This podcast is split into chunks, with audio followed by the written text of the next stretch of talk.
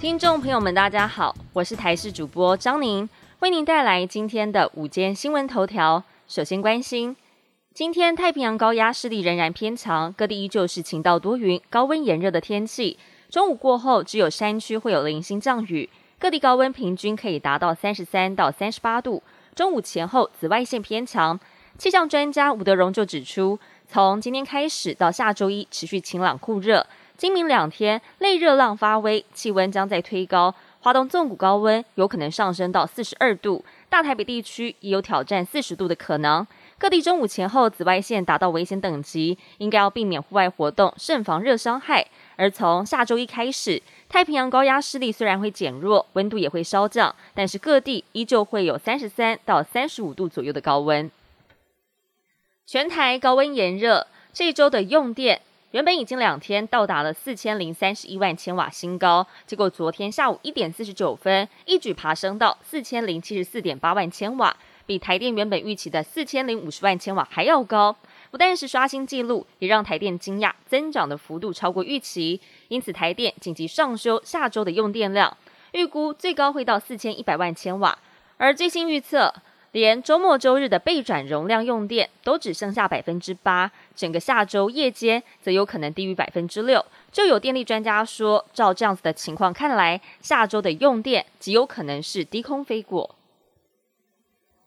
疫情方面的消息，继日韩、新加坡陆续出现了 Omicron BA. 点二点七五病例，我国在昨天也出现了首例境外移入个案。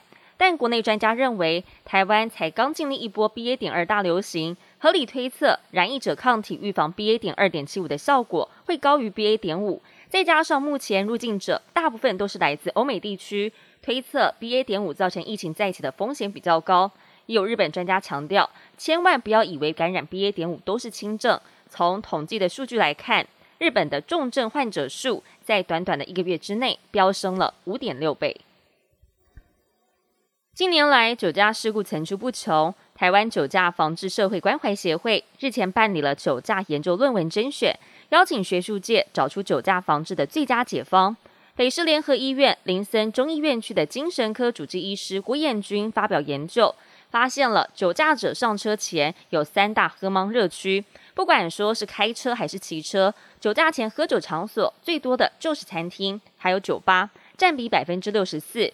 第二则是家里，占比百分之二十一。第三名则是工作场合百分之十，而其他场所则是占比百分之四。学者认为说，饮酒场所的介入应该是急需被考量的重点。国际焦点：为了要解决乌俄冲突所造成的粮食危机，乌克兰、俄罗斯、土耳其还有联合国在伊斯坦堡签署四方协议，为乌国的粮食出口找到出路。根据了外媒报道。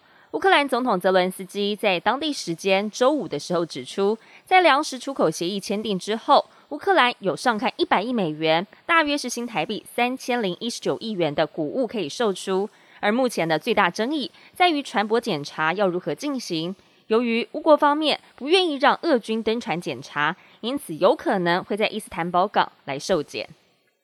本节新闻由台视新闻制作，感谢您的收听。更多新闻内容，请持续锁定台视新闻与台视 YouTube 频道。